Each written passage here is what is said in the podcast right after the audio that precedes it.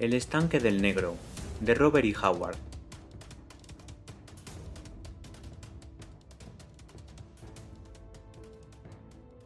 Conan atraviesa las praderas del sur de los Reinos Negros. Allí lo conocen desde hace mucho tiempo, y por eso Anre el León no encuentra dificultades para dirigirse a la costa, que asoló junto con Belith en el pasado. Pero ahora Belith es solo un recuerdo en la Costa Negra. El barco que se aleja de tierra, en el que viaja Conan afilando su espada, está tripulado por piratas de las Islas Barachas, que se encuentran cerca de la costa de Zingara. Ellos también han oído hablar de Conan y le dan la bienvenida, porque aprecian su experiencia y su destreza con la espada. El cimerio tiene unos 35 años de edad cuando se une a los piratas barachanos, a quienes acompaña durante bastante tiempo. Sin embargo, a Conan, acostumbrado a los ejércitos perfectamente ordenados de los reyes iborios, la organización de los grupos barachanos le resulta tan endeble que ve muy pocas posibilidades de alcanzar la jefatura y sus beneficios. En Tortage logra escapar de una situación realmente difícil, consecuencia de una contienda entre piratas, y entiende que para salvar el pellejo, lo mejor es cruzar a nado el océano occidental, lo que lleva a cabo con absoluta confianza y perfecto aplomo. Desde la creación del mundo, los barcos navegaron hacia el occidente, desconocido para el hombre. Leed si os atrevéis lo que escribió Esquelos, tocando su levita de seda con manos inertes, y seguid a los barcos a través de la tormenta, seguid a los barcos que no regresarán jamás. 1. Sancha, nativa de Cordaba, bostezó delicadamente, estiró perezosamente sus graciles miembros, y luego se acomodó mejor en el lecho de piel de armiño y seda, montado en la cubierta de popa. Sabía perfectamente que la tripulación la miraba con avidez, y también sabía que la cortísima túnica que llevaba típica de su país, dejaba al descubierto gran parte de su cuerpo. Sin embargo, sonrió con insolencia y se dispuso a dormitar un rato antes de que el sol, que ya estaba asomando sobre el océano, le hiriera los ojos. Pero en este momento llegó a sus oídos un ruido muy diferente del que producía el crujido de los maderos y cordajes, o las embestidas de las olas contra la embarcación. Se incorporó y clavó su mirada en la borda, por la que en ese momento trepaba un hombre chorreando agua. Sus negros ojos se abrieron con asombro, y tuvo que hacer un esfuerzo para ahogar una exclamación de sorpresa. El intruso era un perfecto desconocido para ella. El agua le chorreaba desde los hombros a lo largo de sus musculosos brazos. Su simple vestimenta, unos pantalones de seda roja, estaba empapada, al igual que el ancho cinturón con hebilla de oro y la vaina con la espada que colgaban de éste. Cuando se puso en pie sobre la borda, el sol naciente dibujó una silueta. Parecía una estatua de bronce. Se pasó la mano por los cabellos empapados, y sus ojos azules iluminaron cuando vio a la muchacha. ¿Quién eres? preguntó ella. ¿De dónde vienes? El hombre señaló hacia el vasto océano, sin apartar los ojos de ella. ¿Acaso eres un dios que surge de las olas? preguntó nuevamente la joven, confundida por la franqueza de su mirada, a pesar de que estaba acostumbrada a que la miraran. Antes que el hombre pudiera responder, sonaron unos pasos rápidos sobre la cubierta, y se detuvieron junto a él. El capitán de la nave miró al extraño, al tiempo que apoyaba la mano en la empuñadura de su espada. ¿Quién diablos eres? preguntó con voz de pocos amigos. Soy Conan, repuso el recién llegado con serenidad. Sancha prestó más atención. Jamás había oído hablar el cíngaro con ese acento. ¿Y cómo has llegado a bordo de mi barco? preguntó nuevamente con desconfianza. Nadando. Nadando. exclamó el capitán indignado. Perro, ¿te estás burlando de mí? Estamos muy lejos de tierra. Ni siquiera se divisa la costa. ¿De dónde vienes? Conan señaló con una mano hacia el este. Vengo de las islas. El capitán lo miró con interés frunció el ceño y adelantó la mandíbula con gesto poco complaciente. Así que tú eres uno de esos perros barachanos.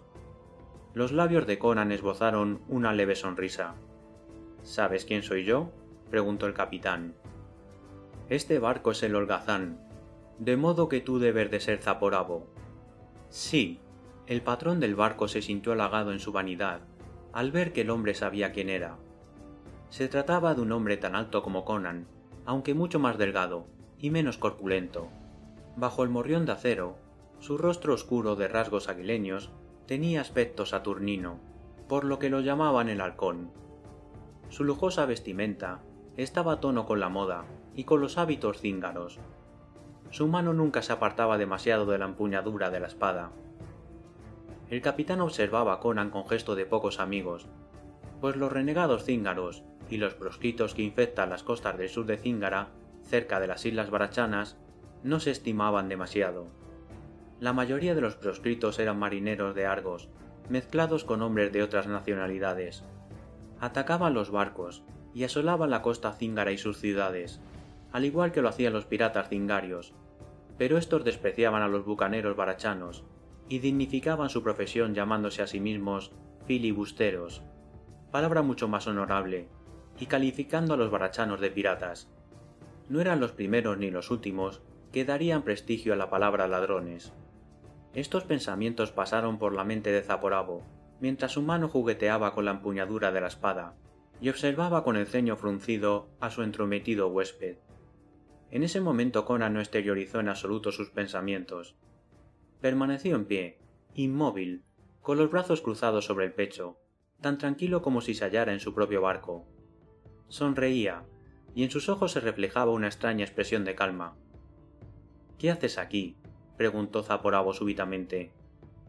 Consideré necesario abandonar mi cargo en Tortage ayer por la noche, antes de que saliera la luna, repuso Conan. Partí en una lancha vieja y remé hasta el amanecer. Entonces vi las velas superiores de tu barco y dejé que se hundiera la miserable embarcación en la que viajaba, porque nadando iba a avanzar más rápidamente. Hay tiburones en estas aguas, dijo Zaporabo. El hombre se sintió vagamente irritado cuando Conan, por toda respuesta, se encogió de hombros. Dirigió una mirada a la cubierta inferior y vio un conjunto de rostros ansiosos que miraban hacia arriba.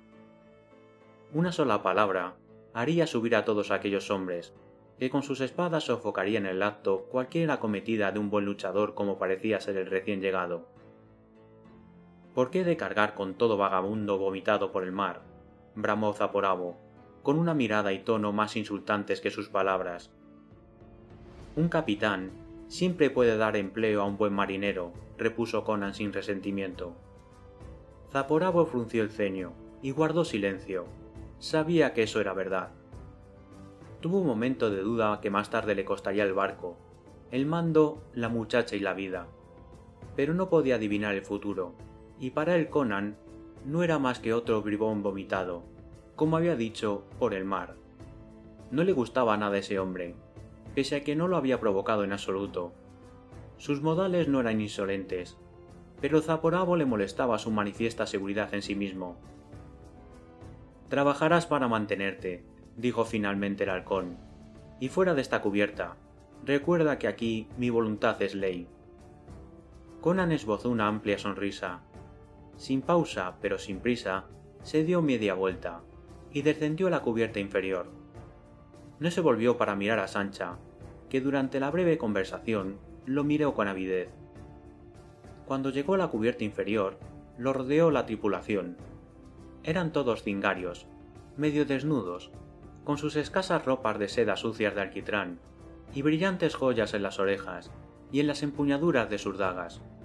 Todos los hombres estaban ansiosos por la diversión que prometía el tradicional bautizo del forastero. Allí lo pondrían a prueba, y se decidiría su futura posición entre la tripulación. En la cubierta superior, Zaporabo parecía haber olvidado por completo la asistencia de Conan, pero Sancha vigilaba con sumo interés. Estaba acostumbrada a presenciar tales escenas, y sabía que el célebre bautizo podía ser brutal y probablemente sangriento. Pero su familiaridad con tales situaciones era mucho menor que la de Conan. Este esbozó una suave sonrisa cuando llegó a la cubierta inferior y vio las figuras que lo rodeaban amenazadoramente. Se detuvo y examinó a los hombres sin alterar su postura en lo más mínimo. En estas situaciones regía un código determinado. Si Conan hubiera atacado al capitán, toda la tripulación se habría abalanzado sobre él, pero le darían carta blanca contra aquel que habían seleccionado para iniciar la lucha. El hombre elegido para esta tarea avanzó dos pasos. Se trataba de un individuo corpulento y peludo, que llevaba una faja de color carmesí enrollada en la cabeza, a modo de turbante. Había adelantado la mandíbula inferior en un gesto de desafío. Tenía el rostro lleno de cicatrices, y parecía la encarnación del mal. Cada uno de sus movimientos y miradas fue en esos momentos una verdadera afrenta. Su manera de iniciar el bautizo fue primitiva y cruel como él mismo. Barachano, ¿eh? dijo en tono de burla. Ayer donde se crían perros en lugar de hombres. Nosotros los camaradas escupimos sobre ellos. Así. El rufián escupió en el rostro de Conan, y luego se llevó una mano a la espada. El movimiento de Conan fue demasiado rápido para que lo pudiera captar la mirada humana. Su enorme puño chocó con terrible fuerza contra la mandíbula de su contrincante, y el cingario salió catapultado por los aires, hasta caer hecho un guiñapo, junto a la borda. Conan se volvió hacia los demás. Excepto un suave brillo que se reflejaba en sus ojos, su compostura y serenidad eran las mismas de antes. Pero el bautizo había terminado con la misma rapidez con la que había comenzado. Los marineros levantaron a su compañero. Su fracturada mandíbula colgaba flácida, y su cabeza oscilaba de un modo poco natural. Por Mitra, tiene el cuello roto, exclamó un pirata de barba negra. Vosotros, los filibusteros, sois gente muy floja, dijo Conan con una sonrisa. Los barachanos no tomamos en cuenta tipos como vosotros. ¿Queréis jugar a las espadas conmigo? ¿No? Entonces todo está bien, y somos amigos, ¿verdad? La mayoría de los hombres asintieron. Unos brazos bronceados arrojaron por la borda el cadáver del hombre, y cuando el cuerpo desapareció bajo las aguas, se vieron varias aletas negras y brillantes, acercándose rápidamente. Conan se echó a reír, y extendió sus brazos como un tigre perezoso. Luego echó una mirada a la cubierta superior. Sancha, apoyada en la barandilla, tenía la boca abierta de asombro. En sus ojos había un brillo especial. El sol que la iluminaba por la espalda delineaba un cuerpo esbelto, que se transparentaba a través de la ligera túnica que llevaba. En ese momento apareció detrás de ella la sombra de Zaporabo, y su pesada mano se apoyó sobre el hombro de la muchacha, con ademán posesivo. Le dirigió una mirada amenazadora al gigante, a la que Conan respondió con una sonrisa. Zaporabo cometió un error habitual entre los autócratas. Solitario en la sombría grandeza de la cubierta superior, subestimó al hombre que estaba a sus órdenes. Abstraído en sus propios pensamientos, había dejado pasar la oportunidad de matar a Conan. No concebía que los perros que se hallaban a sus pies pudieran constituir una amenaza para él.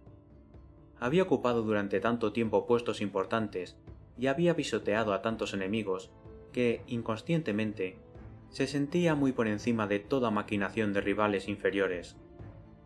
Conan no lo provocó en absoluto. El pirata se mezclaba con la tripulación y vivía tan alegremente como los demás. Demostró ser un excelente marinero y, por supuesto, el más fuerte de todos. Hacía el trabajo de tres hombres y siempre el primero en realizar las tareas más pesadas y peligrosas. No discutía con sus compañeros, que a su vez se cuidaban mucho de no hacerlo con él. Cuando jugaba con ellos, apostaba su cinturón y su vaina, les ganaba el dinero y las armas, y luego les devolvía todo lo que habían perdido, con una carcajada. La tripulación lo consideraba, instintivamente, como el jefe de la segunda cubierta. Conan jamás les contó por qué había abandonado a los piratas barachanos, pero la posibilidad de que se pudiera deber a un hecho sangriento aumentaba el respeto que sentían hacia él había adoptado una actitud imperturbablemente cortés, tanto hacia Zaporabo como hacia sus compañeros, y nunca tenía un gesto insolente ni servil. Hasta el marinero más torpe se sentía impresionado por el contraste entre el taciturno, áspero y pensativo capitán y el pirata que reía estrepitosamente, entonaba canciones en una decena de idiomas, bebía por diez y aparentemente no se preocupaba en absoluto del futuro. Si Zaporabo se hubiera enterado de aquellas comparaciones, probablemente se habría quedado mudo de cólera. Pero el capitán estaba siempre enfrascado en sus propios pensamientos, que se hacían más lúgubres a medida que iban pasando los años, y gozaba con sus vagos sueños de grandeza y con la muchacha, cuya posesión era un placer amargo, al igual que todos sus placeres. La joven miraba con creciente interés al gigante de negra cabellera, que superaba a sus compañeros tanto en el trabajo como en los juegos. Jamás había hablado con ella, pero era evidente la naturalidad que se reflejaba en la mirada del hombre. La muchacha no se equivocaba en ese sentido, y se preguntaba si sería peligroso permitirle que se acercara.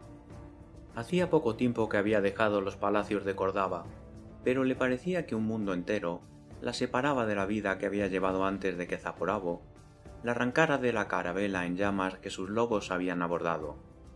Ella, que había sido la hija mimada del duque de Cordaba, pronto aprendió lo que significaba ser un juguete de placer en manos de un bucanero. Puesto que era una mujer de gran fortaleza, seguía viviendo en una situación en la que otras mujeres habrían muerto, y dado que era joven y estaba llena de vida, había logrado hallar placer en su existencia. La vida era incierta como un sueño, con agudos contrastes de batallas, pillajes, asesinatos y huidas, y las rojas visiones de Zaporabo la hacían más incierta aún que la de los demás filibusteros. Nadie sabía de antemano lo que el capitán planeaba. En esos días habían dejado atrás todas las costas que figuraban en los mapas y avanzaban hacia lo desconocido, hacia aquellos lugares por los cuales se habían aventurado muchos barcos para perderse definitivamente. Todas las tierras conocidas quedaban atrás, y día tras día seguían teniendo ante sus ojos la inmensa soledad del mar. Allí no había ningún botín, ninguna ciudad que saquear, ni barcos que incendiar. Los hombres murmuraban, aunque no permitían que sus murmuraciones llegaran a oídos de su implacable capitán, que se pasaba los días y las noches paseando por el castillo de proa, o inclinado sobre antiguos mapas y cartas de navegación amarillentos por el tiempo, o leyendo pergaminos casi devorados por los gusanos. A veces hablaba con Sancha en forma demencial acerca de continentes perdidos y de islas fabulosas que había en medio de golfos desconocidos, donde los dragones cuidaban los tesoros reunidos por reyes prehumanos hace mucho, mucho tiempo. Sancha lo escuchaba sin comprender, abstraída en sus propios pensamientos, que se centraban siempre en el gigante de bronce, cuyas carcajadas eran tan estrepitosas y elementales como el viento del mar. Al cabo de varias semanas, divisaron tierra hacia el oeste, y al amanecer arrojaron el ancla en una bahía poco profunda. Vieron una playa que parecía una franja blanca, que bordeaba una gran extensión de hierba, donde crecían numerosos árboles. El viento traía consigo el aroma a plantas y a especias. Sancha aplaudió con gesto infantil ante la perspectiva de pisar tierra, pero su ansia se convirtió en amargura cuando Zaporabo le ordenó que permaneciera a bordo hasta que él la llamara. Zaporabo nunca daba explicaciones acerca de sus órdenes, pero tenía la sensación de que muchas veces tenía por objeto hacerle daño sin motivo alguno. Entonces la muchacha se tendió perezosamente en el castillo de proa y contempló cómo los hombres remaban hacia tierra sobre las serenas aguas, que parecían jade líquido bajo el sol de la mañana. Los vio reunirse en la playa, alertas, con las armas preparadas, mientras algunos de ellos se internaban entre los árboles que bordeaban la playa. Notó que entre estos últimos se hallaba Conan. No podía equivocarse, viendo la alta y bronceada silueta que caminaba como una pantera. Los hombres de la tripulación decían que no era un hombre civilizado, sino un cimmerio, un miembro de las tribus salvajes que vivía en las grises montañas del norte, y que sembraban el terror entre sus vecinos cada vez que atacaban. Ella sabía que había algo especial en él, que tenía una supervitalidad, o una barbarie que lo distinguía de sus rudos compañeros.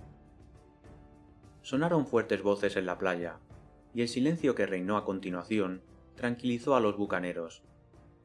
Luego los hombres se dispersaron en busca de frutas. Sancha los vio trepar a los árboles, y sintió que el apetito la consumía. Se puso en pie, y maldijo con una habilidad adquirida en el trato diario con sus blasfemos compañeros. Los hombres de la playa habían encontrado frutas, y las comían con deleite. Se trataba de una variedad desconocida, de piel brillante y dorada, especialmente sabrosa, pero Zaporabo se mostraba indiferente ante el hallazgo. Al enterarse de que sus exploradores no habían encontrado nada que indicara la presencia de hombres o animales, permaneció inmóvil mirando hacia el interior de la isla, en dirección a las pendientes cubiertas de hierba y de árboles. Luego dio una orden, se ajustó el ancho cinturón que sostenía su espada, y comenzó a internarse entre los árboles. Su ayudante más cercano le aconsejó que no fuera solo, y como recompensa recibió un fuerte golpe en la boca. Zaporabo tenía sus razones para desear ir solo. Quería saber si esa era la isla que se mencionaba en el misterioso libro de Esquelos, en la que había unos monstruos extraños que cuidaban celosamente criptas llenas de oro. Y si lo que pensaba era verdad, no le interesaba compartir su secreto con nadie, y muchísimo menos con su tripulación. Sancha, que contemplaba la escena desde el puente, lo vio desaparecer entre los árboles. Al cabo de un rato pudo observar que Conan se daba media vuelta, miraba a los hombres dispersos por la playa, y luego se encaminaba rápidamente en la misma dirección que Zaporabo. El gigantesco pirata pronto desapareció entre la arboleda. La maniobra despertó la curiosidad de Sancha.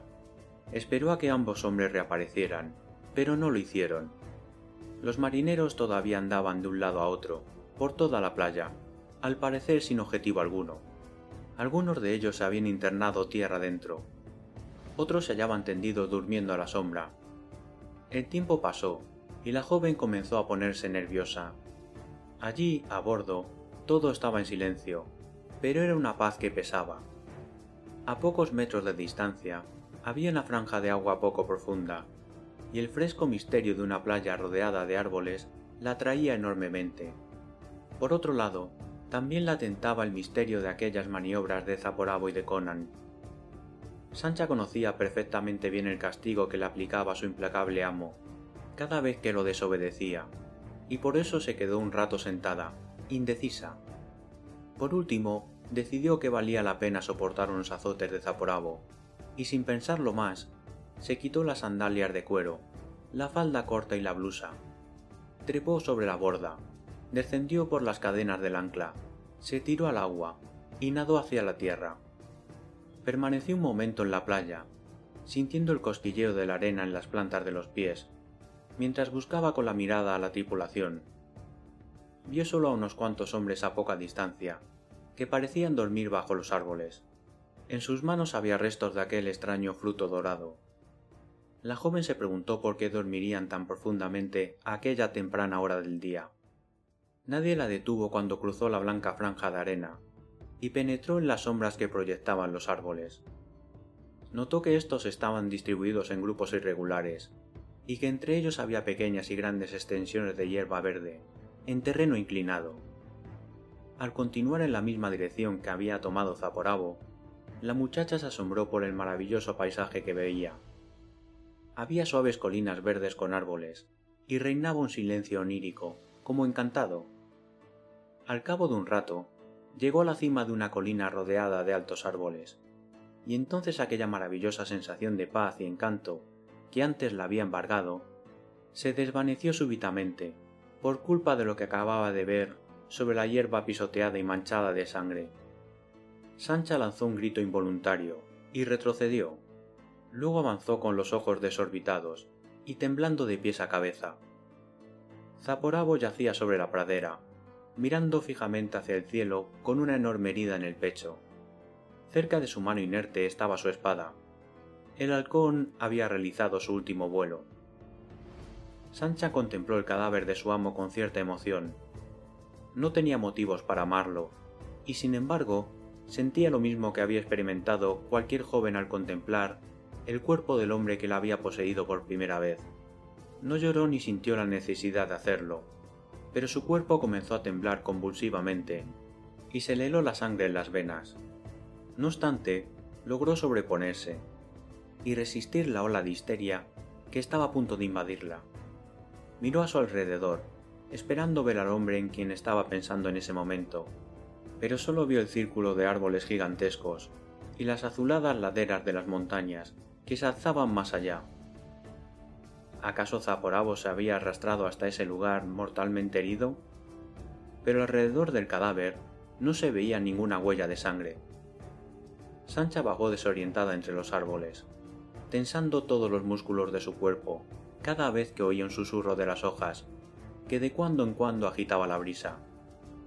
¿Conan? preguntaba con extraño tono de voz, debilitada por el terrible silencio que de repente se había vuelto tenso. Un pánico inesperado hizo presa de ella, y sus rodillas comenzaron a temblar. Conan. gritó desesperadamente. Soy yo. Sancha. ¿Dónde estás? Por favor, Conan. Su voz se ahogó en su garganta. Un terror increíble le dilató los ojos. Entreabrió sus rojos labios para gritar. Una extraña parálisis se apoderó de todos sus miembros, cuando más necesidad tenía de huir. No podía moverse. Lo único que lograba hacer era gritar sin que surgiera un solo sonido de su garganta tenazada. 2. Cuando Conan vio que Zaporabo se internaba solo en el bosque, pensó que acababa de presentarse la ocasión que tanto esperaba. No había comido fruta ni participado en los juegos de sus compañeros. Toda su atención se centraba en vigilar al jefe pirata. Habituados a las costumbres de Zaporabo, sus hombres nos asombraron de que el capitán partiera solo a explorar una isla desconocida y probablemente hostil. Se dedicaron, pues, a divertirse, y no se dieron cuenta de que Conan se deslizaba tras el jefe como una pantera al acecho.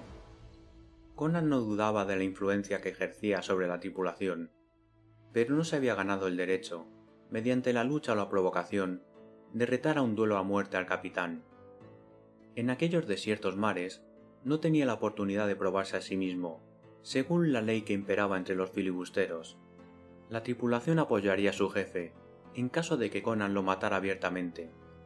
Pero sabía que si mataba al capitán sin que sus hombres se enteraran, aquella tripulación sin jefe no permanecería fiel a la memoria de un hombre muerto.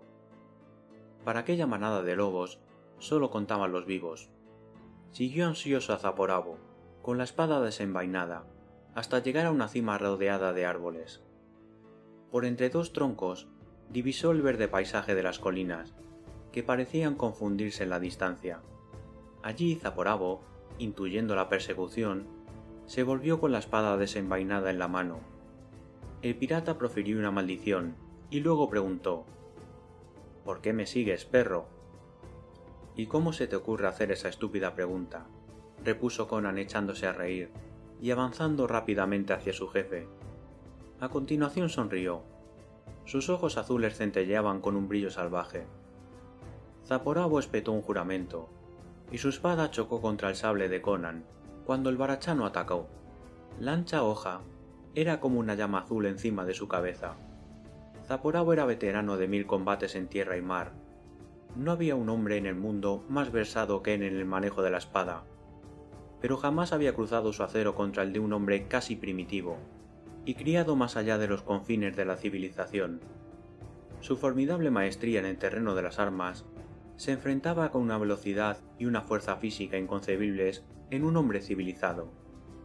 La forma de luchar de Conan era completamente heterodoxa, pero instintiva y natural, como la de un lobo salvaje. Las sutiles complejidades de la esgrima eran tan inútiles contra su primitiva furia como la habilidad de un boxeador contra los ataques de una pantera. Peleó como jamás lo había hecho en su vida, e hizo esfuerzos desesperados por detener la hoja que centelleaba sobre su cabeza como un relámpago. Pero de repente la espada de Conan golpeó la empuñadura de su sable, y sintió que su brazo quedaba paralizado por el terrible impacto. El golpe fue seguido instantáneamente por una embestida tan fuerte que la hoja de acero atravesó su cota de malla y sus costillas, como si fueran de papel, y después se clavó en su corazón. Los labios de Zaporabo se retorcieron durante su breve agonía, pero sonrió hasta el final. De su garganta no surgió ni una sola queja. Antes de que su cuerpo quedara tendido sobre la pisoteada hierba, donde las gotas de sangre brillaban como rubíes bajo el sol, ya estaba muerto. Conan sacudió la sangre que manchaba su espada, sonrió satisfecho y se estiró perezosamente. De repente tensó todos los músculos de su cuerpo. La expresión de satisfacción que se reflejaba en su rostro dio paso a una mirada de asombro. Permaneció inmóvil, como una estatua durante algunos segundos, con la espada extendida a medias hacia adelante. Al apartar la mirada de su vencido enemigo, la fijó en los árboles que lo rodeaban y el paisaje que resplandecía a lo lejos. Y entonces vio una cosa fantástica, algo increíble e inexplicable. Sobre la ladera de una distante colina se recortaba una alta figura negra, que cargaba a otra figura blanca sobre un hombro. La aparición se desvaneció con la misma rapidez con la que se había presentado, dejando a Conan con la boca abierta por la sorpresa. El pirata miró a su alrededor, luego observó inquieto el camino que había recorrido momentos antes, y soltó una maldición. Se sentía profundamente molesto, desasosegado, si es que ese término podía aplicarse a un ser como él, con nervios de acero. En medio de un paisaje real y fantástico a un tiempo, se había introducido una imagen de pesadilla. Conan no dudaba de su vista, ni de su cordura, pero acababa de ver algo extraño e increíble. Estaba seguro de ello. Una figura negra, que se deslizaba rápidamente cargando una cautiva blanca, ya era motivo de sorpresa, pero aquella figura negra era asombrosamente alta.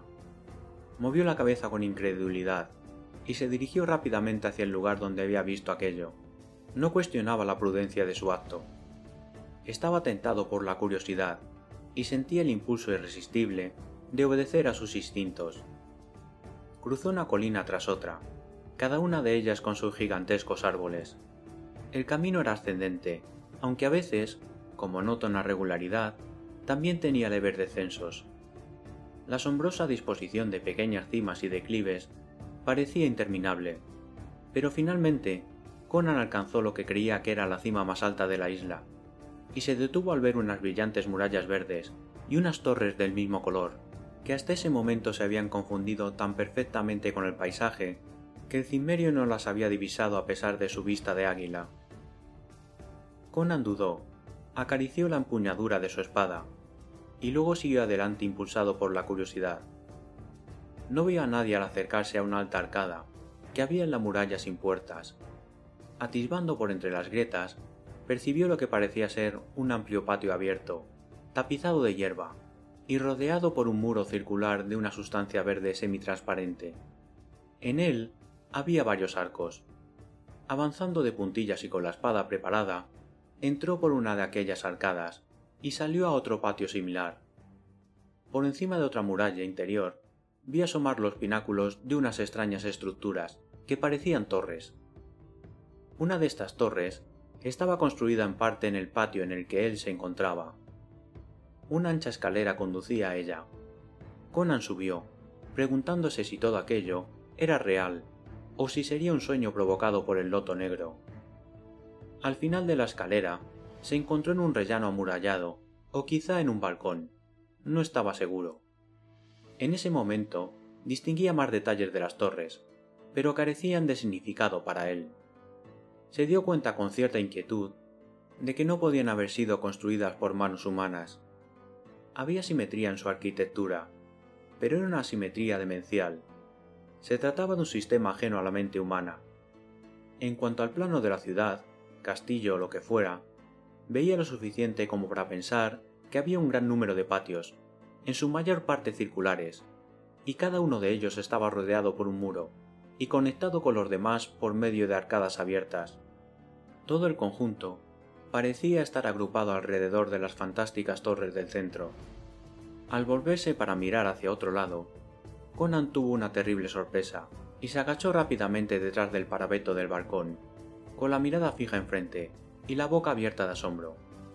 El balcón o rellano era más alto que el muro de enfrente, y en ese momento Conan veía por encima de esa pared otro patio. La curva interior del muro de aquel patio difería de las que había visto en que, en lugar de ser continua, parecía tener largas filas de anaqueles abarrotados de pequeños objetos, cuya naturaleza Conan no pudo determinar. Sin embargo, en ese momento prestó muy poca atención a la muralla. Su curiosidad se centraba en el grupo de seres que se encontraban agachados alrededor de un estanque verde que había en medio del patio. Se trataba de unos individuos negros, que a pesar de tener apariencia humana, eran gigantes comparados con el alto pirata. Eran tipos más bien delgados, pero bien formados, sin rastros de deformidad, excepto su talla anormal. Pero incluso a distancia, Conan percibió lo diabólico de sus rostros. En el centro se hallaba, temblando, un muchacho al que Conan reconoció como el marinero más joven del holgazán. Seguramente era el prisionero que el cimmerio vio que llevaban por la ladera de la colina. Conan no había oído ruido de pelea, y no veía heridas ni manchas de sangre en los delgados miembros de ébano de los gigantes. Evidentemente, el joven se había internado desde la playa, alejándose de sus compañeros, y había sido capturado en una emboscada tendida por un negro. Conan supo instintivamente que aquellos tipos gigantescos y oscuros no eran hombres. A sus oídos no llegaba ningún ruido. Los negros asentían con movimientos de cabeza y hacían gestos, pero no hablaban. Uno de ellos, agachado delante del muchacho, sostenía un objeto parecido a una gaita en la mano. Se lo llevó a los labios y al parecer sopló, aunque Conan no oyó ningún ruido. Pero el joven cingario oyó y sintió algo. Tembló y se retorció como si estuviera agonizando. Había una cierta regularidad y un ritmo en la convulsión de sus miembros. Las convulsiones dieron paso a violentas sacudidas y luego a movimientos regulares. El joven comenzó a bailar de la misma forma en que lo hacían las cobras bajo la flauta del fakir. En la extraña danza había un cierto abandono carente de gozo y desagradable a la vista. Era como si la muda melodía de las invisibles gaitas tocara el fondo del alma del joven con los dedos lascivos y le arrancara toda expresión involuntaria de su secreta pasión por medio de una tortura brutal. Era como contemplar un alma completamente desnuda, con todos sus oscuros y vergonzosos secretos al descubierto. Conan siguió observando la escena con repulsión aun cuando era tan elemental como un lobo salvaje, no ignoraba los perversos secretos de las civilizaciones decadentes. En su vagar por las ciudades de Zamora, había conocido a las mujeres de Sadizar, la maldita, pero en ese momento percibía una vileza cósmica que trascendía la simple degeneración humana. Era una rama perversa del árbol de la vida, que se había desarrollado fuera de toda comprensión humana. No sentía asombro por las contorsiones agónicas ni por las posturas del joven, sino más bien por la obscenidad cósmica de aquellos seres que hacían poner de manifiesto los secretos insondables yacentes en los entresijos del alma humana, y hallaban placer en aquellas voluptuosidades propias de una pesadilla. De repente el torturador negro dejó su instrumento en tierra y se puso en pie, levantándose por encima de la retorcida figura blanca aferró brutalmente al muchacho por el cuello y las caderas, y le introdujo la cabeza en el estanque verde. Conan distinguió el brillo de su blanco cuerpo en el agua verdosa, mientras el gigante negro lo retenía bajo la superficie del agua. Luego hubo un movimiento de inquietud entre los demás negros, y Conan se agachó rápidamente bajo el parapeto, sin atreverse a levantar la cabeza. Al cabo de un rato, la curiosidad lo venció, y volvió a mirar con suma cautela, los negros salían en fila de una arcada y se dirigían a otro patio. Uno de ellos colocó algo sobre un anaquel que había en el muro más lejano. Conan vio que era precisamente el que había torturado al joven. Era más alto que los demás, y llevaba un turbante cubierto de piedras preciosas. No había rastros del muchacho torturado. El gigante siguió a sus compañeros, y al cabo de unos momentos, Conan los vio salir por la arcada a través de la cual habían entrado en el castillo del horror. Segundos después, pudo observar que se encaminaban a las verdes laderas, por donde él había llegado. No llevaban armas, y sin embargo Conan presentía que planeaban un ataque contra el resto de la tripulación. Pero antes de partir para avisar a los filibusteros, deseaba averiguar cuál había sido el destino del joven. El silencio era impresionante. El pirata pensaba que tanto en los patios como en las torres no había nadie, salvo él. Bajó deprisa por las escaleras, cruzó el patio y atravesó una arcada para entrar en otro patio, precisamente el que acababan de abandonar los gigantes negros. Fue entonces cuando vio la muralla estriada. Tenía varias filas de estrechos anaqueles, en los que había miles de diminutas figuras, en su mayor parte de color grisáceo. Estas figuras, que no eran más grandes que una mano humana, representaban hombres, y estaban realizados con una perfección tal que Conan pudo reconocer las características raciales de diferentes pueblos. los rasgos típicos de los cingarios, argosios, ofirios y corsarios cusitas. Estos últimos eran de color negro, al igual que sus modelos reales. Conan sintió un cierto desasosiego al contemplar aquellas figuras mudas y sin ojos. En todas se percibía un toque de realidad que resultaba sorprendente y a la vez perturbador. Tampoco podía discernir de qué clase de material estaban hechas, aunque parecía de hueso petrificado. Pero no entendía cómo podía existir en aquel lugar tal cantidad de sustancia petrificada como para hacer tantas imágenes. Notó que algunas imágenes representaban tipos humanos que él conocía, pero éstas ocupaban los anaqueles más altos. Los más bajos estaban llenos de figuras cuyos rasgos le resultaban desconocidos. Quizá fuera un producto de la imaginación de algún artista, o tal vez representaban razas desaparecidas y olvidadas. Conan sacudió la cabeza con impaciencia y se volvió hacia el estanque. En el patio circular no había dónde ocultarse, y puesto que no se veía el cuerpo del joven por ningún lado, lo más lógico era que aún estuviera en el fondo del estanque. Se acercó al sereno círculo verde y observó la brillante superficie. Era como mirar a través de un grueso cristal, nítido, pero a la vez extrañamente ilusorio. El estanque, que no tenía grandes dimensiones, era redondo como un pozo, y estaba rodeado por un brocal de verde jade. Miró hacia abajo y vio el fondo, también redondo, pero no pudo calcular su profundidad, aunque daba la impresión de ser increíblemente hondo, ya que le produjo el mismo vértigo que hubiera experimentado al contemplar el fondo de un abismo. Se sintió desconcertado cuando se dio cuenta de que podía ver el fondo, pero allí estaba, debajo de sus ojos, remoto, ilusorio, sombrío pero visible. Por un momento le pareció ver una rara luminosidad en el fondo, aunque no estaba muy seguro de ello. Pero lo que podía asegurar era que el pozo estaba vacío, excepto el agua brillante que contenía. Entonces, ¿dónde podría estar el muchacho que él había visto ahogar tan brutalmente en aquellas aguas? Conan se incorporó, acarició la empuñadura de su espada y observó nuevamente el patio. Su mirada se fijó en un punto situado en uno de los anaqueles más altos.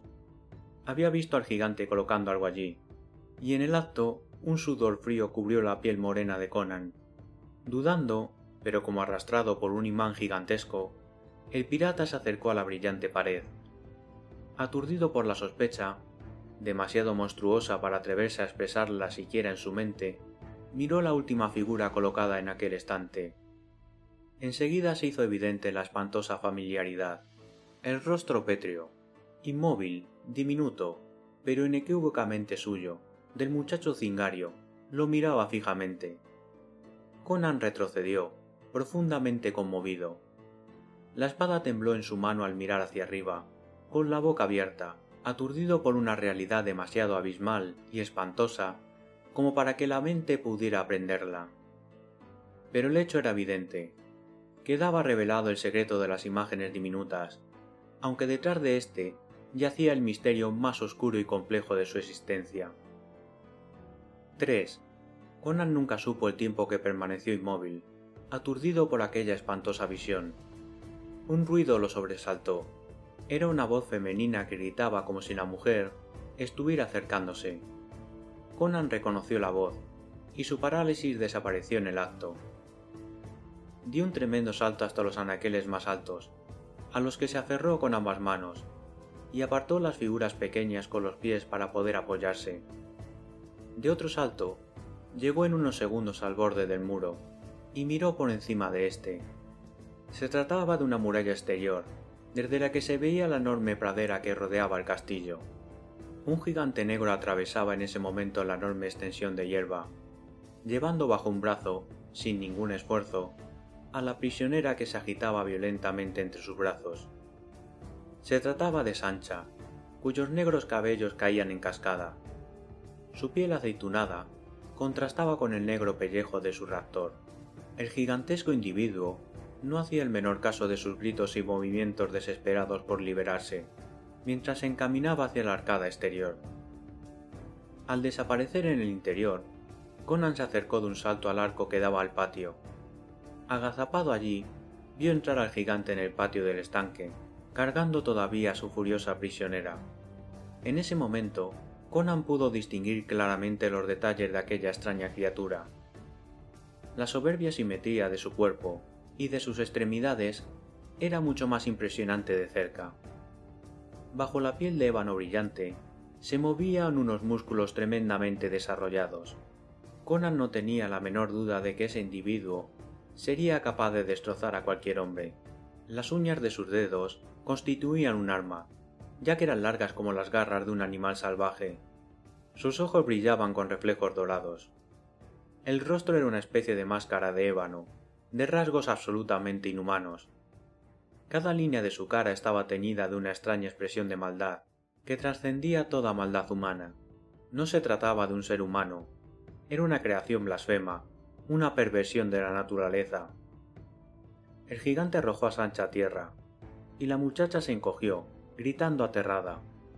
El negro miró a su alrededor, como si no se sintiera seguro, y entornó los ojos al contemplar las figuras volcadas y derribadas de los anaqueles.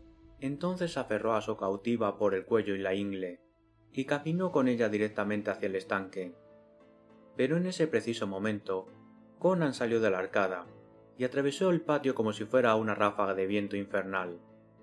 El gigante se dio media vuelta, y sus ojos centellearon al ver que el vengador se acercaba. El negro aflojó por un instante la presión que ejercía sobre su víctima, a causa de la sorpresa, y Sancha se retorció violentamente entre sus brazos, y cayó sobre la hierba del patio. El gigantesco individuo extendió sus manos terminadas en garras hacia adelante, pero Conan las esquivó agachándose con la velocidad de un tigre, y atacó con la espada a la ingle del gigante. El negro cayó como un árbol cortado de raíz, y Conan sintió que Sancha lo rodeaba con sus brazos aterrada. Conan maldijo entre dientes. Su enemigo había muerto. Los ojos del gigante estaban vidriosos, y los movimientos espasmódicos de sus largos miembros de ébano habían cesado. Oh Conan, dijo Sancha sollozando, y aferrándose con fuerza a su salvador. ¿Qué va a ser de nosotros? ¿Quiénes son esos monstruos? Oh, seguramente esto es el infierno, y ese negro era el diablo. Entonces el infierno tendrá necesidad de un nuevo diablo, dijo él sonriendo fieramente. Pero, ¿cómo te capturó? ¿Acaso se han apoderado del barco? No lo sé, dijo la muchacha tratando de enjugarse sus lágrimas. Yo nadé hasta la playa. Vi que seguías a Zaporabo. Yo seguía a los dos. Luego encontré a Zaporabo. Y estaba... ¿Fuiste tú quien lo hizo? ¿Qué otro podría ser? gruñó Conan. Continúa.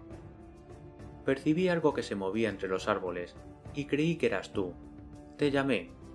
Y después vi a esa cosa negra agazapada como un mono entre las ramas, mirándome, fue una pesadilla.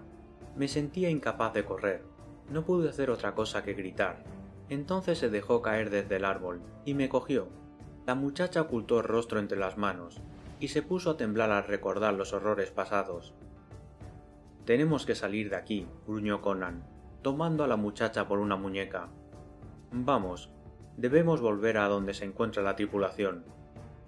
La mayor parte de los hombres estaban dormidos en la playa cuando me interné en el bosque. ¿Dormidos? Por Crom.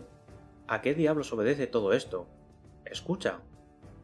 La joven quedó paralizada como una muda imagen del horror. Lo oí. Es una queja. Espera. Conan corrió de nuevo hacia los anaqueles. Miró una vez más hacia el exterior, y maldijo con tanta furia concentrada que hasta Sancha se sorprendió. Los negros regresaban, pero no venían solos, ni con las manos vacías. Cada uno de ellos cargaba con un cuerpo inerte. Algunos llevaban dos. Sus prisioneros eran los filibusteros del holgazán. Colgaban flácidamente de los brazos de sus captores, y a no ser por algún vago movimiento de sus cuerpos, Conan habría pensado que estaban muertos. Los habían desarmado, pero todavía conservaban sus ropas. Uno de los negros llevaba las espadas brillantes de acero. De cuando en cuando, uno de los marineros gritaba débilmente, como un borracho llamando a alguien en sueños. Conan miró a su alrededor como un lobo acorralado. Tres de las arcadas conducían al exterior del patio del estanque. Los negros habían abandonado el patio de las arcadas del este, y seguramente entrarían de nuevo por allí. Sin embargo, Conan había entrado por el arco que daba al sur. Se ocultó en la arcada oeste, y no tuvo tiempo de observar lo que había más allá. A pesar de ignorar completamente el plano del castillo, se vio obligado a tomar una rápida decisión.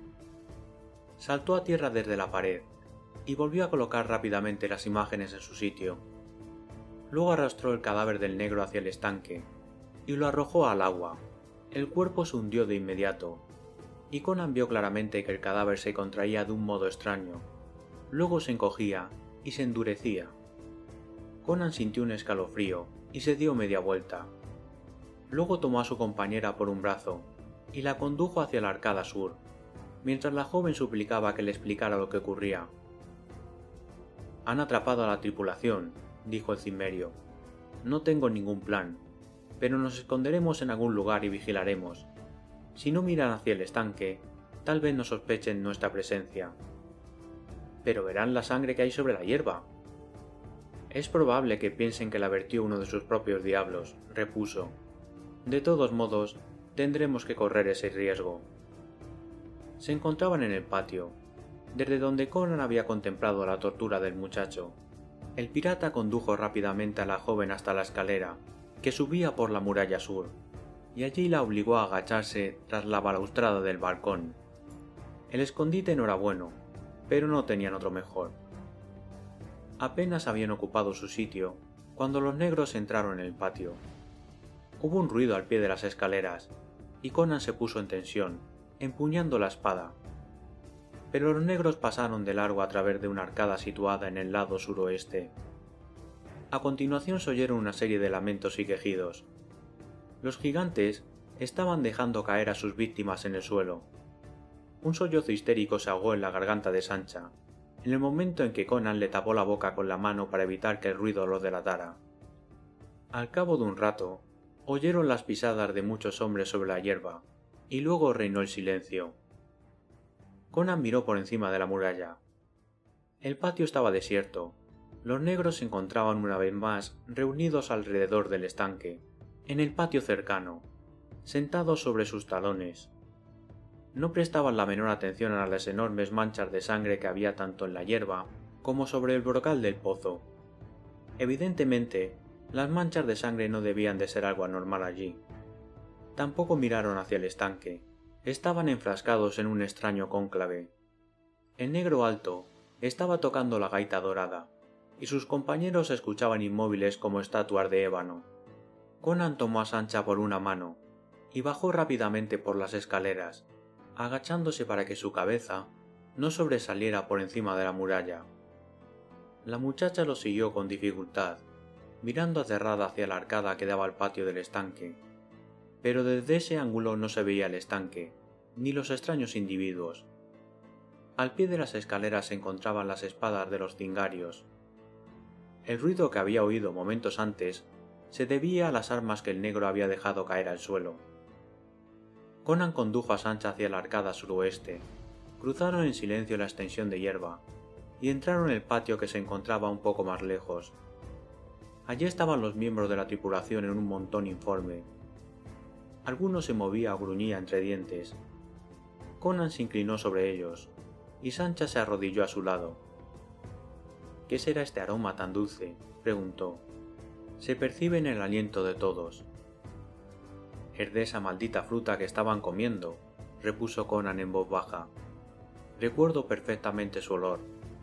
Debe de ser algo parecido al loto negro, que hace dormir a los hombres. Por Crom, están comenzando a despertar pero no tienen armas, y estoy seguro de que esos diablos negros no tardarán mucho en aplicar su magia sobre ellos. ¿Qué posible salida habrá para estos muchachos desarmados y drogados? Conan quedó profundamente sumido en sus pensamientos por un instante. Luego apoyó una mano sobre el blanco hombro de Sancha, con tanta brusquedad que la joven se sobresaltó. Escucha, me llevaré a esos cerdos negros hacia otro lugar del castillo y allí los tendré ocupados durante un rato. Mientras tanto, tú despertarás a estos estúpidos y les traerás sus armas. Es una oportunidad de salvarse. ¿Podrás hacerlo? No lo sé, repuso Sancha, sacudiendo aterrada la cabeza, como sin saber lo que decía. Conan cogió a la joven por los cabellos mientras soltaba un juramento, y la sacudió hasta que Sancha sintió que las murallas daban vueltas a su alrededor. Tienes que hacerlo, dijo el pirata. Es nuestra única posibilidad. Haré lo que pueda, musitó Sancha. Conan se alejó gruñendo algo ininteligible y dando una palmada de aliento a la joven en la espalda, que casi la hizo rodar por el suelo. Poco después se encontraba agazapado en la arcada que daba al patio del estanque, mirando a sus enemigos. Todavía estaban sentados tal como los había visto antes, pero empezaban a mostrar una maligna impaciencia. Conan oyó gruñidos y maldiciones, mezclados con palabras incoherentes provenientes del patio en el que se encontraban los hombres. El cimerio tensó todos los músculos de su cuerpo y se agachó un poco más, como una pantera dispuesta a atacar. El enjollado gigante se puso en pie, apartando la extraña gaita de sus labios, y en ese preciso instante, Conan, con un fantástico asalto de tigre, cayó entre ellos y atacó como una fiera salvaje. Su espada centelleó tres veces como un relámpago, antes de que los sorprendidos negros tuvieran tiempo de levantar una mano para defenderse. Luego se alejó y corrió velozmente por el patio. Detrás de él quedaban tres gigantescas figuras negras. Pero aunque su inesperada furia había tomado por sorpresa a los gigantes, los sobrevivientes se recuperaron de inmediato. Cuando Conan atravesó la arcada oeste, los negros ya lo estaban persiguiendo de cerca, con una velocidad de vértigo. Sin embargo, Conan tenía una gran confianza en sí mismo en lo tocante a vencerlos, en cualquier carrera a pie. Aún así, esa no era su intención. Su propósito era arrastrarlos a una larga carrera, con el fin de darle tiempo a Sancha de despertar a los cingarios. Cuando Conan corrió hacia el patio que había más allá de la arcada oeste, profirió un juramento. Este patio era diferente de los demás, porque no era redondo, sino octogonal, y el arco por el que había entrado era a su vez la única salida. Conan se dio media vuelta, y vio que lo estaban siguiendo todo el grupo de gigantes. Algunos de ellos obstruían la arcada, y el resto se había desplegado en una amplia línea al acercarse a él. El cimerio les hizo frente al tiempo que retrocedía lentamente, hacia la muralla norte. Entonces, la línea de negros formó un semicírculo a fin de acorralarlo. Conan siguió retrocediendo, cada vez más lentamente, advirtiendo que se ensanchaban los espacios que había entre los gigantes. Temían que su presa huyera por un extremo del semicírculo, y por ello se extendían todo lo posible. Conan observaba todos los detalles con la atención de un lobo acorralado, y cuando atacó, lo hizo con la devastadora rapidez de un huracán. En el mismo centro del semicírculo, el gigante que le impedía el paso cayó con el pecho abierto, y el pirata se encontró fuera del círculo que se cerraba antes que los negros pudieran acudir en ayuda de su camarada. El grupo que se encontraba en la arcada se preparó para recibir su agresión, pero Conan no atacó. Se había dado media vuelta y contemplaba a sus perseguidores sin ninguna emoción ni temor. Esta vez no se desplegaron en línea. Habían aprendido que era fatal dividir sus fuerzas contra semejante encarnación de la furia. Formaron una masa compacta y avanzaron hacia él lentamente, manteniendo su formación. Conan sabía que si llegaba a ser presa de aquella masa de garras, músculos y huesos, no tendría ninguna posibilidad de salvarse. Si lograban arrastrarlo hacia el lugar en el que pudieran emplear el peso de sus cuerpos con mayor ventaja, ni siquiera la primitiva ferocidad del pirata serviría de nada. Miró hacia la pared y vio un saliente en un rincón. No sabía qué era, pero le serviría. Comenzó a retroceder hacia aquella esquina, y los gigantes avanzaron con más rapidez. Era evidente que pensaban que muy pronto lo acorralarían, y Conan tenía la certeza de que aquellos individuos lo consideraban mentalmente inferior a ellos. Tanto mejor. No había nada más desastroso que subestimar a un enemigo. Cuando se encontraba a pocos metros de distancia de la muralla, los negros comenzaron a acercarse más deprisa, con la intención de cercarlo antes que pudiera darse cuenta de su situación. El grupo de la entrada había abandonado sus puestos y corría a unirse a sus compañeros, los gigantes avanzaban agachados, con los ojos brillantes como un fuego infernal, y los dientes resplandecientes, y extendían sus manos provistas de garras como si trataran de impedir un ataque. Esperaban un golpe repentino y violento por parte de su presa, pero cuando éste se produjo, los volvió a coger desprevenidos. Conan levantó la espada, avanzó hacia ellos, y luego se dio media vuelta, y corrió en dirección a la muralla. Con un increíble esfuerzo de sus músculos de acero, saltó en el aire y extendió un brazo, logrando aferrar con sus dedos el saliente. Enseguida se oyó un crujido, y todo el saliente de la muralla cedió, e hizo que el pirata cayera al patio. Conan cayó de espaldas. A no ser por la tupida hierba que cubría la tierra, en la que rebotó como un gato, se hubiera fracturado la columna vertebral, a pesar de la formidable musculatura que protegía sus huesos. Entonces se dispuso a enfrentarse con sus enemigos. De sus ojos había desaparecido toda expresión de calma o cautela. Ahora brillaban como los de una fiera salvaje, y enseñaban los dientes a través de sus abiertos labios. En un instante, la situación había cambiado, y había dejado de ser un simple juego, para convertirse en una batalla de vida o muerte. Entonces, Conan respondió con toda la furia salvaje de los bárbaros. Los negros, que se habían detenido por un momento ante la rapidez de los acontecimientos, iniciaron su avance para abalanzarse sobre él. Pero en ese preciso instante, un grito rasgó el silencio. Los gigantescos negros se dieron media vuelta, y vieron que por la entrada del patio aparecía un grupo de hombres de aspecto horrible. Los piratas se tambaleaban como borrachos, y gritaban maldiciones incoherentes. Parecían atemorizados, pero sostenían con fuerza sus espadas, y avanzaban con una ferocidad que revelaba que sabían lo que estaba ocurriendo. Los negros los miraron asombrados, y Conan lanzó un grito atronador al tiempo que atacaba con la velocidad del rayo. Los negros comenzaron a caer como frutos maduros bajo su espada, mientras los cingarios, gritando con una furia terrible, atravesaron corriendo el patio, y cayeron sobre sus enemigos, con odio bestial.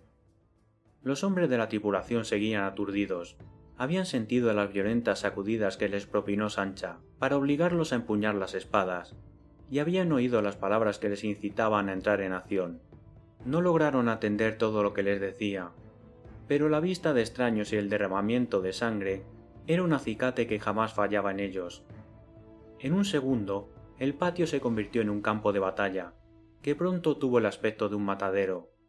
Los cingarios se tambaleaban, pero manejaban la espada con firmeza y seguridad, ignorando por completo sus heridas, excepto las que eran fatales eran mucho más numerosos que los negros, pero estos tenían una fuerza increíble.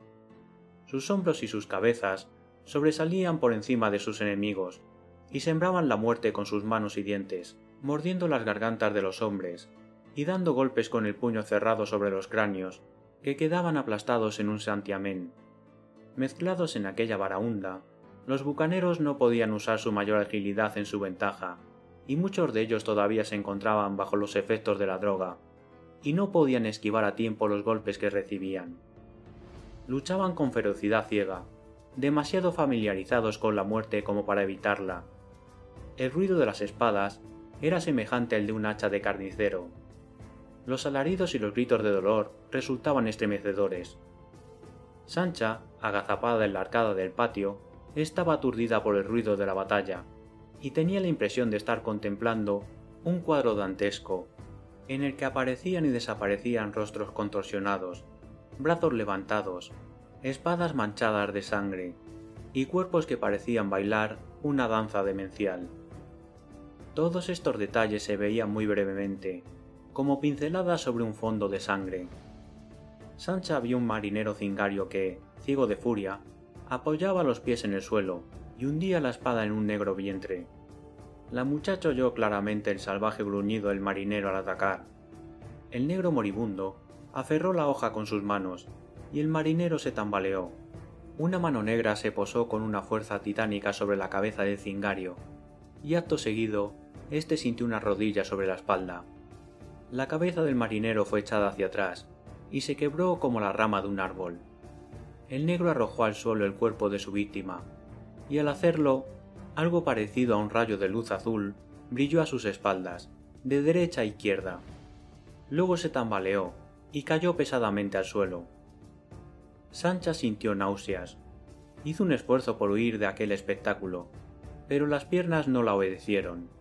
Tampoco pudo cerrar los ojos. Incluso los abrió más.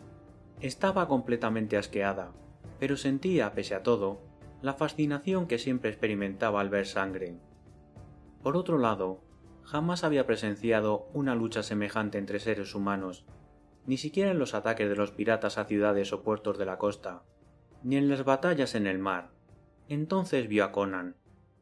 Separado de sus compañeros por el enemigo, el cimerio se había visto envuelto en una larga ola de brazos y cuerpos, y la habían zarandeado de un lado a otro, a pesar de sus esfuerzos titánicos.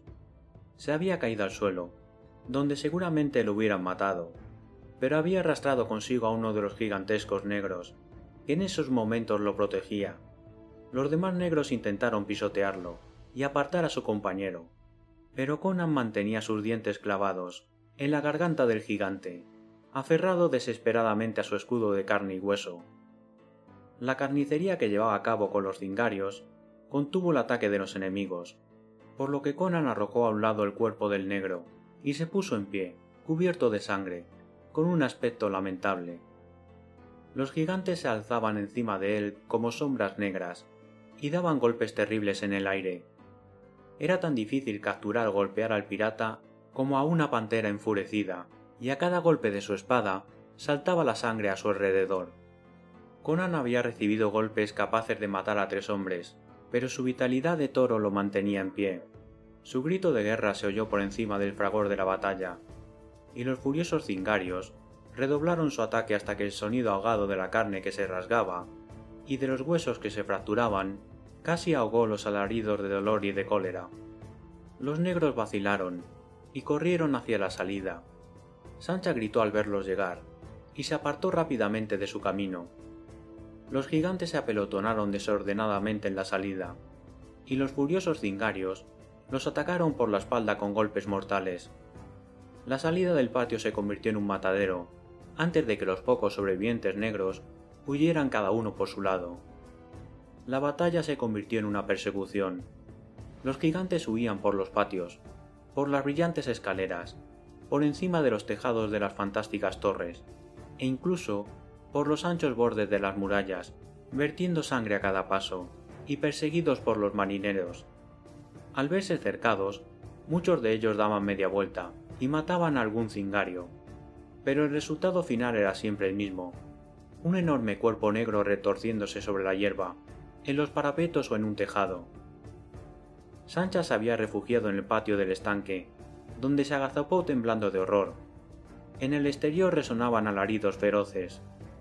Entonces oyó unos pasos pesados y vio entrar en el patio, a través de la arcada, una figura inmensa. Se trataba del negro del turbante enjollado. Un marinero lo perseguía de cerca, y el negro se volvió en el mismo borde del estanque. Allí recogió una espada que había perdido algún cingario, y cuando el marinero que lo perseguía se acercó más, lo atacó con ese arma poco familiar para él. El bucanero cayó al suelo con el cráneo aplastado, pero el golpe había sido aplicado con tanta fuerza y torpeza que la hoja de la espada se quebró. El gigante arrojó la empuñadura a los individuos que en ese momento atravesaban la arcada, y luego corrió hacia el estanque, con una terrible expresión de odio reflejada en el rostro. Conan se abrió paso entre los hombres, y corrió sobre la espesa hierba del patio. Entonces el gigante extendió los brazos a ambos lados, y de sus labios surgió un grito inhumano, el único sonido emitido por un negro durante toda la batalla. Parecía gritar al cielo todo su odio, era como una voz que bramara desde los fosos del infierno.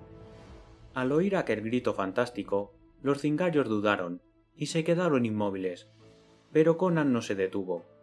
Avanzó silenciosamente, con una expresión siniestra en el rostro, en dirección a la figura de ébano que estaba de pie junto al brocal del pozo. Pero cuando su espada centelleó en el aire, el negro se dio media vuelta y saltó. Durante una décima de segundo, lo vieron detenerse en el aire, por encima del estanque. Luego lanzó un bramido que sacudió la tierra. Las aguas verdes se levantaron para recibirlo, y lo envolvieron como un volcán de color esmeralda. Conan retrocedió a tiempo para no caer en el estanque, empujando a sus hombres hacia atrás con sus poderosos brazos. El rugido del agua parecía haber anulado las facultades de los marineros. Sancha estaba completamente paralizada, mirando con ojos desorbitados en dirección a la columna de agua. Conan la obligó a retroceder, con un grito que a la vez la hizo reaccionar. La muchacha se abalanzó sobre él con los brazos extendidos. El cimerio la tomó por un brazo y corrió desesperadamente hacia la salida. En el patio que se abría al mundo exterior, se habían reunido los sobrevivientes, desaparrados, heridos, extenuados y manchados de sangre. Todos miraban hacia la enorme columna de agua verdosa que se elevaba hacia el azul del cielo. El tronco de la columna parecía pintado de blanco, y la espuma de su corona formaba una circunferencia tres veces más grande que la de su base. Daba la impresión de que en cualquier momento la imponente columna de agua iba a estallar en un formidable torrente, y sin embargo continuaba ascendiendo.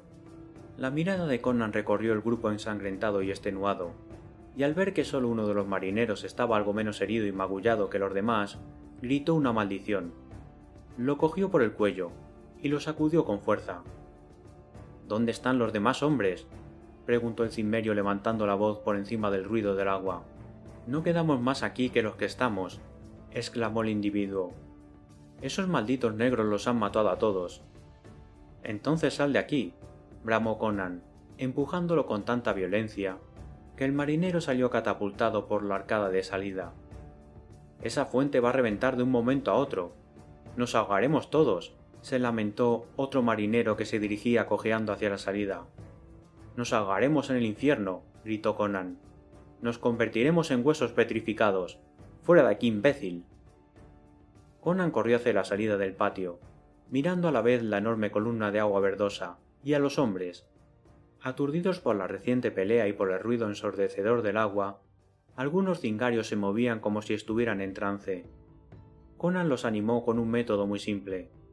Aferraba a los rezagados por el cuello y los empujaba violentamente hacia la salida, aumentando el impulso con puntapiés en las nalgas, al tiempo que maldecía a toda la familia del rezagado. Sancha trató de permanecer a su lado, pero Conan se deshizo de sus brazos, blasfemando con furia, y luego le dio una palmada en las posaderas con tanta fuerza que la muchacha se encontró en el exterior de la arcada casi sin darse cuenta. Conan no abandonó el patio hasta que estuvo seguro de que todos los hombres que seguían vivos habían salido del castillo. Se volvió para mirar la enorme columna de agua que empequeñecía las torres del extraño lugar, y huyó de aquel castillo del horror. Los cingarios ya habían cruzado el borde de la llanura y bajaban por las laderas de la montaña. Sancha esperó a Conan en la cima de la primera colina, que se alzaba un poco más allá. El cimerio se detuvo junto a ella, para mirar por última vez en dirección al castillo. Pareciera que una gigantesca flor verde con bordes blancos cubriera las torres, al tiempo que el rugido del agua llenaba el aire. Entonces la columna se rompió, produciendo un ruido semejante al de un poderoso trueno, y las murallas y torres quedaron cubiertas por un torrente atronador. Conan tomó a la muchacha de la mano y huyó. Delante de ellos alzaban numerosas colinas, y detrás se oían las aguas de un río. Echó una mirada por encima de su hombro, y vio una ancha cinta verde que subía y bajaba en su recorrido, a través de las colinas. El torrente no se había extendido ni disipado, fluía como una gigantesca serpiente por encima de los declives y las redondeadas cimas. Mantenía un curso constante, y los estaba siguiendo. Cuando se dio cuenta de lo que estaba sucediendo, Conan se sintió invadido por una fuerza sobrenatural. Sancha tropezó y cayó de rodillas, gritando de desesperación y agotamiento. Conan la cogió en brazos, la cargó sobre uno de sus hombros y echó a correr a toda velocidad. Su pecho parecía a punto de estallar, y sus rodillas temblaban. Apretó las mandíbulas, y vio que los marineros corrían delante de él, impulsados por el mismo horror. De repente, apareció ante sus ojos el océano. En sus aguas tranquilas flotaba el holgazán, intacto. Los hombres corrieron atropelladamente hacia los botes. Sancha se cayó al fondo de uno de ellos y permaneció inmóvil allí. Conan, aunque la sangre le zumbaba en los oídos, y veía el mundo a través de una nube roja, tomó un remo para ayudar a sus jadeantes marineros. Remaron todos en dirección al barco, a punto de estallar por el agotamiento. El río verde surgía entre los árboles, y estos caían como si fueran arrancados de cuajo, para desaparecer luego bajo el líquido color de jade. Las aguas verdosas inundaron la playa y tocaron el océano. Las suaves olas de éste adquirieron un matiz más profundo, un color verde más oscuro y siniestro. Los piratas seguían corriendo, sin pensar, animados por un miedo instintivo, que impulsaba a sus agotados cuerpos a realizar un esfuerzo supremo. En realidad no sabían qué temían, pero intuían que aquella terrible franja verde encerraba una amenaza para el cuerpo y para el alma. Conan también lo intuyó, y cuando vio que la franja verde surcaba las aguas del océano y se dirigía hacia ellos sin alterar su curso, recurrió a sus últimas fuerzas físicas con tanta fiereza que el remo se rompió en sus manos. Por fin las proas de los botes tocaron el casco del holgazán. Los marineros dejaron los botes a la deriva y subieron rápidamente por las cadenas del ancla. Sancha, cargada sobre un hombro de Conan, inerte como un cadáver, fue arrojada sobre la cubierta, sin ceremonias, y el pirata se puso al timón, y comenzó a dar órdenes a la diezmada tripulación. Conan se hizo cargo del mando, y nadie lo discutió. Los hombres lo seguían instintivamente. Manejaron como borrachos las maromas y las brazas. Se elevaron anclas, y se hincharon las velas. El holganzán tembló unos segundos, y luego se dirigió majestuosamente hacia el mar abierto. Conan miró en dirección a la playa. La franja verdosa brillaba sobre el agua, como una llama de color esmeralda, a un remo de distancia de la quilla del holgazán. No avanzó más. Desde ese extremo de la franja, los ojos de Conan fueron recorriendo poco a poco toda su extensión, hasta que llegó a la playa, y luego a las colinas, y finalmente desapareció a lo lejos. El pirata, recuperando su buen humor, sonrió a la jadeante tripulación. Sancha se encontraba cerca de él. Por sus mejillas se deslizaban unas lágrimas de histeria. Los pantalones de Conan colgaban como harapos sucios, manchados de sangre. El cinturón y la vaina de su espada habían desaparecido. El sable, que había arrojado a bordo desde el bote, estaba mellado y cubierto de sangre. Sus brazos, piernas, pecho y hombros parecían haber sufrido las mordeduras de una pantera, pero el pirata sonrió al tiempo que separaba sus poderosas piernas y hacía girar la rueda del timón exhibiendo su fantástica musculatura. ¿Y ahora qué? preguntó la muchacha en voz baja. El lobo de los mares, exclamó Conan lanzando una carcajada. Con una escasa tripulación hecha pedazos. Pero bueno, los hombres aún pueden trabajar a bordo, y siempre se puede encontrar más marineros. Ven aquí, muchacha, y dame un beso. ¿Un beso? gritó Sancha histéricamente. ¿Cómo puedes pensar en besos en un momento como este? Las carcajadas de Conan ahogaron el ruido de las velas al tomar el viento. Luego levantó a la joven con un solo brazo y apretó con fiereza sus labios contra los de ella. Solo pienso en la vida, bramó. Los muertos, muertos están. Y lo que ha pasado ya no existe. Tengo un barco, hombres que saben pelear, y una muchacha cuyos labios son como la miel. Eso es todo lo que deseo ahora. Lamed vuestras heridas, muchachos, y abrid una barrica de vino. Vais a trabajar en este barco como jamás lo habéis hecho. Malditos, bailad y cantar hasta que no podáis más. Al diablo con los mares desiertos. Navegaremos rumbo a lugares donde haya puertos y barcos mercantes que abordar.